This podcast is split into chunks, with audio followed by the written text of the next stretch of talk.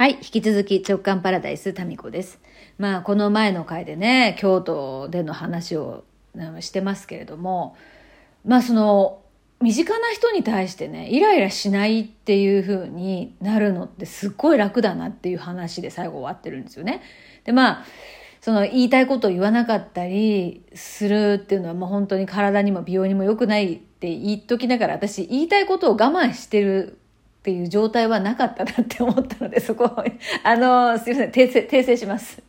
言いたいことは我慢してませんはい言ってますむっちゃくちゃあのもう突き刺さるぐらい言ってます。ある時ヨッシーが僕はタミちゃんの言葉で傷ついてもうねボロボロなんだよって言ってましたから、えー、言ってます。相当言ってます。だから我慢してることはないんだけど、正直そのな、なんか刃物みたいな言葉の裏にあった元々の本音を言ってなかったかもしれない。それだから拗ねまくってたんだよね、もう。21年拗ねてるんで、もうぐるぐるになっちゃってね、もう何が何だか分かんなくなってたんだよね。自分でも。で、まあそれが、結局のところ、やっぱヨシのことが好きだから、その、こっち向いてよみたいなことだったりっていう、まあシンプルすぎて恥ずかしいようなことが、まあベースにあったなっていうのが、うん、自覚できたのって、1年間休ん、あ、1年間、半年間ね、休んだからなんですよ。で、休んで、まあ、することも特になく、えー、まあ、体のことを大事にして、体の声をなるべく聞くようにしてっていうふうに言ったり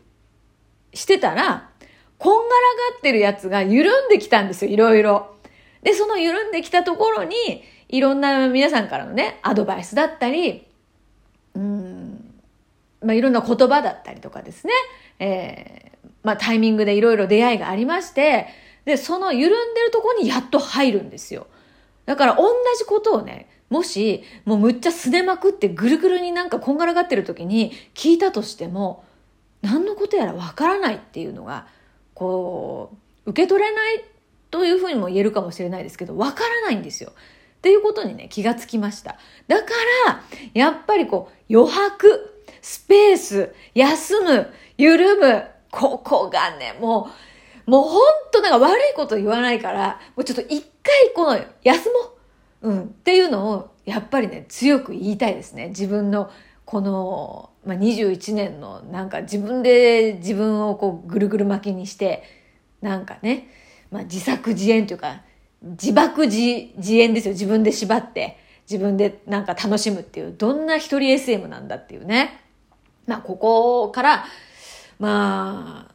抜け出すと本当に楽だなって。でね、あの、Facebook とか、その SNS にね、写真を載せたら、タミコさん顔が違いますっていうコメントがびっくりするぐらい なんか来たんですよ。あの、個別のメッセージでも何人かいただきましたし、コメントでね、そういう声があって、で、こんな顔だったっけって思って、えー、こんな顔でしたっけ？みたいなコメントもあったかな。でね、逆に私それにびっくりしたんだけど、確かになんか違うっちゃ違うね、自分で見ても。で、一つはね、その、なんか自分の中にある黒いもの、こいつめみたいな、その、まあ、夫に対してね、それが消えたっていうのが一つと、で、もう一つはね、あの、現実的な話で、この物理的な話っていうかな、あの、ちょっと前にほら、大分の眉サロンをやってる上本千尋さん、まあ彼女とも20年以上のお付き合いなんですけど、で、眉のね、メンテナンスをしてもらったんですよ。で、その時に、ちょっと女らしい感じのね、優しい感じの眉にするっていう方向でやってもらってね。で、その多分、眉の微妙なラインとか、何か、形とかかなって思いましたね。確かになんかね、顔は違うような気がする。で、それは内面的なものもあるかもしれないけど、その外、外見的に整えてもらったっていうのも大きいかなって思いましたね。はい。あの、大分の、西大分に、の駅のすぐ近く、私でも迷わないっていう、絶対迷わない場所にある、あの、グレースリターっていうね、眉サロンなんで、まあ、もし、えー、なんか興味がね、外、外見的なところから変えたいものの第一歩として、眉って、あんま、なんか自分じゃわかんないじゃないですか。やっぱプロにね、見てもらうのって大事だなっていうふうに思いましたね。はい。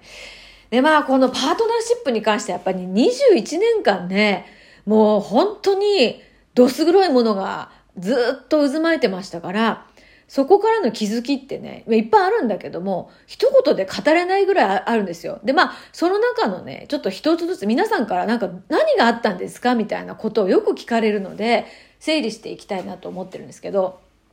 で、一つはね、私がすっごく大事にしている価値観の一つで、スペース、もうスペース命っていうね、もうスペース命って書いて貼っといてみたいな。それぐらいスペースは大事だよって思ってるんですね。でそれは空間的スペースもそうですし、時間のゆとり、スペースもそうですし、まあ何より頭の中のスペース。だからごっちゃごっちゃもうあれしなきゃいけない、これしなきゃいけないとかってなりがちだけども、まあ何もしない。手帳にだからなんかぎっしり書くとかもありえなくて、何にも書いてない日に価値があるんですよ。そこに本当に大事なものがやってくるって私は思ってるんですね。で、お片付けの時もそれをずっとお伝えしてきてたんですよ。だからうちのその事業所のあの屋号ですね、ブリリアントスペースっていうんですね。で、このスペースっていうのは宇宙のスペースと同じ、ほら、綴りじゃないですか。ですからなんかこの空いた余白に